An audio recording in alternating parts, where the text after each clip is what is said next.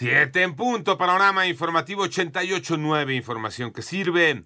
Yo soy Alejandro Villalbazo en el Twitter, arroba Villalbazo. 3 es miércoles 2 de noviembre, Iñaki Manero. Otra vez se recorre el plazo para obtener la constancia de situación fiscal, María Inés Camacho.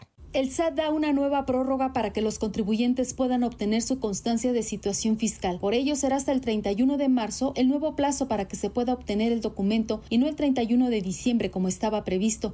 Al respecto, el presidente de la Asociación Mexicana de Contadores Públicos, Jesús Rodríguez Ambrís, explicó a 88.9 Noticias. Este tipo de prórrogas, pues lo que hace Hacienda es pues, invitar a todos los contribuyentes que no tengan la constancia, constancia de situación fiscal a que la actualicen, la tengan lo más pronto posible. Asimismo, agregó con esto pues también se amplía el plazo para la entrada de vigor del 4.0 que ya nos pedían datos específicos que es el código fiscal. Para 88.9 Noticias, María Inés Camacho Romero. En el panorama nacional, un juez federal negó a la Fiscalía General de la República girar órdenes de aprehensión contra 25 exfuncionarios y particulares por el pago de 145 millones de pesos que hizo Segalmex por 7.800 toneladas de azúcar de las cuales solo le entregaron 3.110 toneladas. Por otra parte, la Secretaría de Infraestructura, Comunicaciones y Transportes informó que se suspenderá hasta el 31 de diciembre los trámites y permisos del sector aéreo y del autotransporte.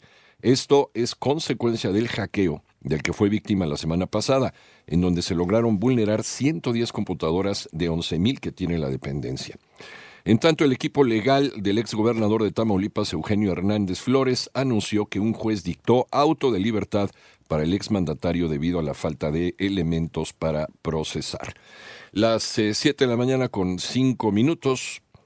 Este es el panorama más reciente de la pandemia COVID-19 en México. Moni Barrera. En la última semana de octubre se reportaron 4.110 nuevos contagios de COVID. Así la cifra total aumentó a 7.111.119 casos confirmados y el número de fallecimientos ascendió a 330.393 debido a la notificación de 61 personas en ese periodo. El 62% de los decesos se registró en hombres y la mediana de edad fue de 64 años. Durante la semana epidemiológica número 43 que comprende del 23 al el 29 de octubre, el promedio de casos por semana pasó de 230 a 265. En 88.9 Noticias, Mónica Barrera. En el panorama internacional, Corea del Norte disparó más de 10 misiles, incluido uno que cayó muy cerca de Corea del Sur, cuyo presidente, Jun Suk Yeol, lo denunció como, de hecho, una invasión territorial.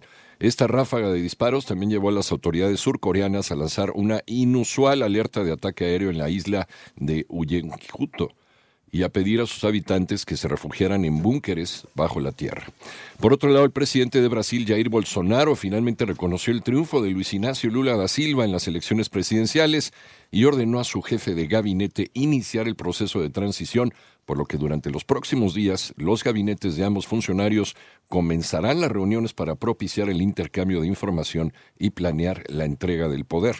En tanto, en Indonesia se confirmó la muerte de 159 niños luego de que tomaran un jarabe medicinal que contenía químicos usados en líquidos para frenos y anticongelantes.